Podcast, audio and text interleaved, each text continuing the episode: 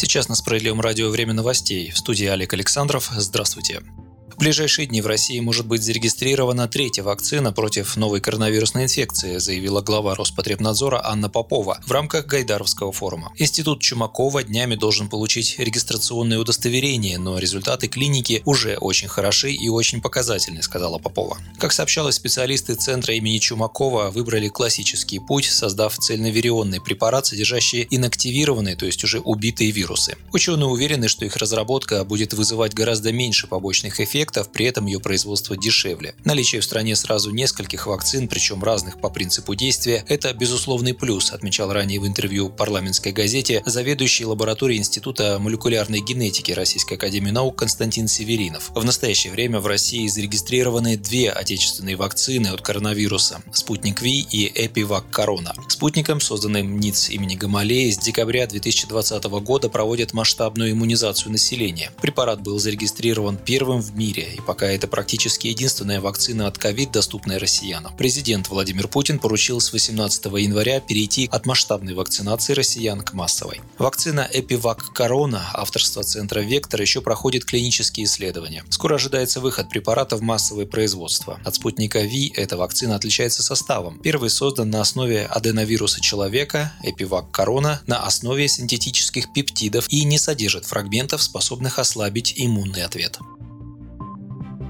Генпрокурор России Игорь Краснов предложил выдавать детям-сиротам жилищные сертификаты для того, чтобы они могли самостоятельно приобретать жилье. Об этом сообщили в пресс-службе Генеральной прокуратуры. Свое заявление руководитель надзорного ведомства сделал по итогам проведенных в регионах проверок соблюдения прав детей-сирот на получение жилья. В частности, выяснилось, что жилищная проблема детей-сирот не решена. В настоящее время порядка 182 тысяч человек не получили жилье. Встречаются случаи неправомерного исключения их из списка лиц, подлежащих обеспечению обеспечению жилыми помещениями. Также зачастую приобретаемое для сирот жилье не отвечает требованиям безопасности, благоустроенности, санитарным нормам и правилам. По итогам прошлого года прокуроры выявили свыше 12 тысяч нарушений законов о жилищных правах детей-сирот. Генпрокурор предлагает распространить жилищные сертификаты среди сирот, состоящих на учете более пяти лет. Кроме того, Краснов предложил рассмотреть вопрос о наделении федерального органа исполнительной власти полномочиями по контролю за обеспечением детей-сирот жильем. В регионах также должны быть приняты дополнительные меры соцподдержки сирот до получения ими жилья. Ранее лидер «Справедливой России» Сергей Миронов предложил принять закон, по которому власти должны арендовать жилье для детей-сирот, пока они не получат положенное.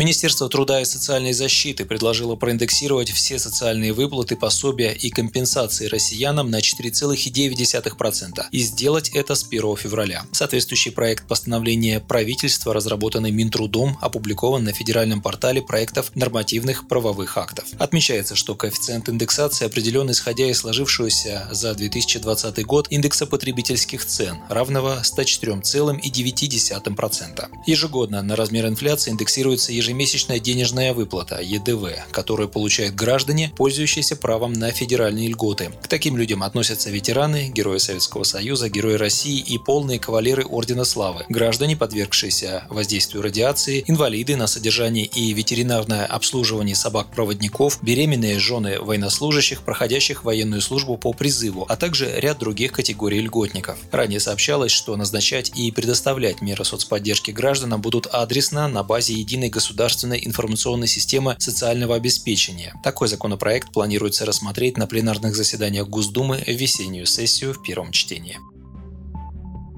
Центральный банк России может снизить ключевую ставку до 4% на следующем заседании в феврале, считает председатель Комитета Госдумы по финансовому рынку, депутат «Справедливой России» Анатолий Аксаков. Об этом он заявил в интервью ТАСС. Аксаков допустил, что если та же тенденция, которая сегодня складывается, будет продолжаться и в феврале, то Центробанк снизит ключевую ставку на 0,25% пункта и зафиксирует ее на уровне 4%. По его словам, все зависит от конъюнктуры на нефтяном рынке, как будет идти идти ситуация с пандемией и, соответственно, как будет развиваться макроэкономика во всех ведущих странах – в США, в Европе и Китае. Депутат также допускает, что ключевая ставка может опуститься и ниже 4%, если дефляционные факторы будут превалировать над инфляционными. Однако это, по его мнению, маловероятно. Анатолий Аксаков отметил, что в конце 2020 года наблюдался всплеск инфляции, связанный в том числе со снижением курса рубля. Тогда же усилились и инфляционные ожидания у бизнеса и граждан. При этом ситуация может измениться с текущим укреплением рубля, ростом цены на нефть и другими факторами. Напомним, на последнем заседании 18 декабря Совет директоров Центробанка решил сохранить ключевую ставку на уровне 4,25%.